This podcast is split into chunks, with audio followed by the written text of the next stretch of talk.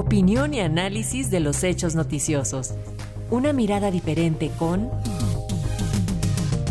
Felipe León López.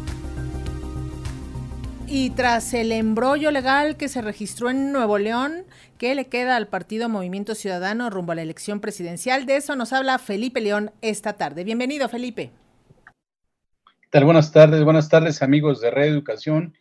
Pues sí, ahora la propaganda reactiva del partido Movimiento Ciudadano dice que la efímera campaña presidencial de Samuel García Sepúlveda, pues constituyeron algo así como 10 días que conmovieron a México y aunque sus dirigentes quieren vendernos como una gran osadía al sistema de partidos, la realidad es que sí conmovió al país, pero de risa, porque se trató de una trama de historias de amor, de enredos jurídicos, de histeria y manoseo partidista que terminó con una imagen contundente, dos tenis fosfo-fosfo colgados en un cable propios del abandono por ser inservibles o porque alguna pandilla mandó una señal callejera de sus límites. Así, tal cual quedó sepultada la carrera política del gobernador de Nuevo León, a quien no solo fue empujado por el dueño del partido, Dante Delgado Ronauro, sino que también fue apapachado por el presidente de la República.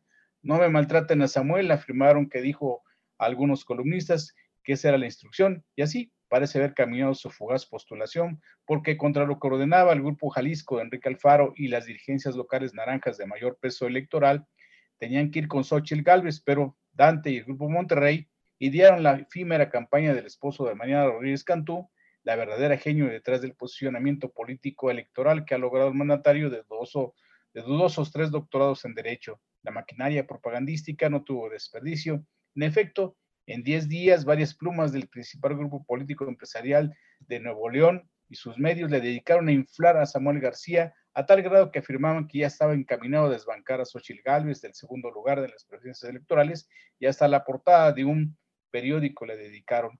¿Cuál era su argumento? Que creían que México podría moverse electoralmente gracias a las redes sociales de la influencer Mariana y que el voto joven estaba siendo atraído por él, así nomás porque sí porque es influencer con millones de seguidores, que su imagen de buena onda caía bien porque habla como los jóvenes y él es joven y porque Mariana es simpática, guapa, alegre y tiene una imagen que gusta a la chaviza. Nada más falso. En mayo pasado, el impacto digital apenas llegó a los 150 mil menciones, muy por debajo de Xochitl Gálvez y, por supuesto, muchísimo, muy por debajo, según MW y lo que logró subir, pues fue gracias al posteo misógino de Vicente Fox.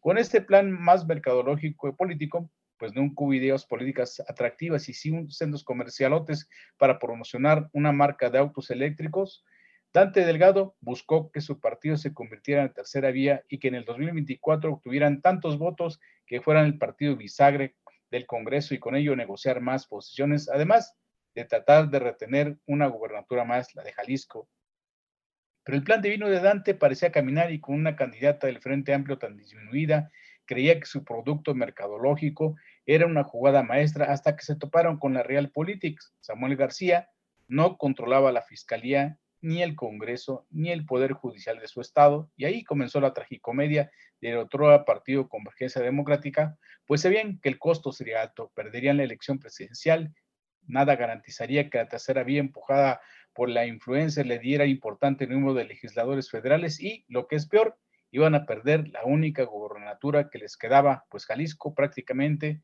es una derrota anunciada para su partido. Que si lo iban a investigar por las cuentas públicas que por faltaban por, faltaban por revisarse, que quizá no lo dejarían regresar o que lo castigarían por su intento de golpismo en el Congreso local, pues ya son temas que habrá que esperar si llegan a suceder o si se habrá negociado su regreso para tenerlo arrodillado ante el Congreso opositor. Amigos de Reeducación, lo que pasó en Nuevo León encendió las luces de alerta para quienes buscan las nueve gubernaturas y la presidencia de la República, pues deben considerar que ganar los poderes ejecutivos no bastan, sino que deben ir por controlar sus congresos y tener los mejores cuadros para negociar las posiciones en el Poder Judicial y los potenciales fiscales que son autónomos. Y a todo esto, ¿Saben dónde ha estado la Secretaría de Gobernación? Días y horas de incertidumbre en Nuevo León con determinar quién era el verdadero gobernador y días sin también sin tener claro quién será el relevo de Arturo Saldívar en la Corte y meses sin comisionados del INAI, crisis en el Tribunal Electoral del Poder Judicial. Es pregunta, porque su ausencia hace mucho ruido en términos de gobernabilidad. Buenas tardes. Muchísimas gracias, Felipe León. Buenas tardes.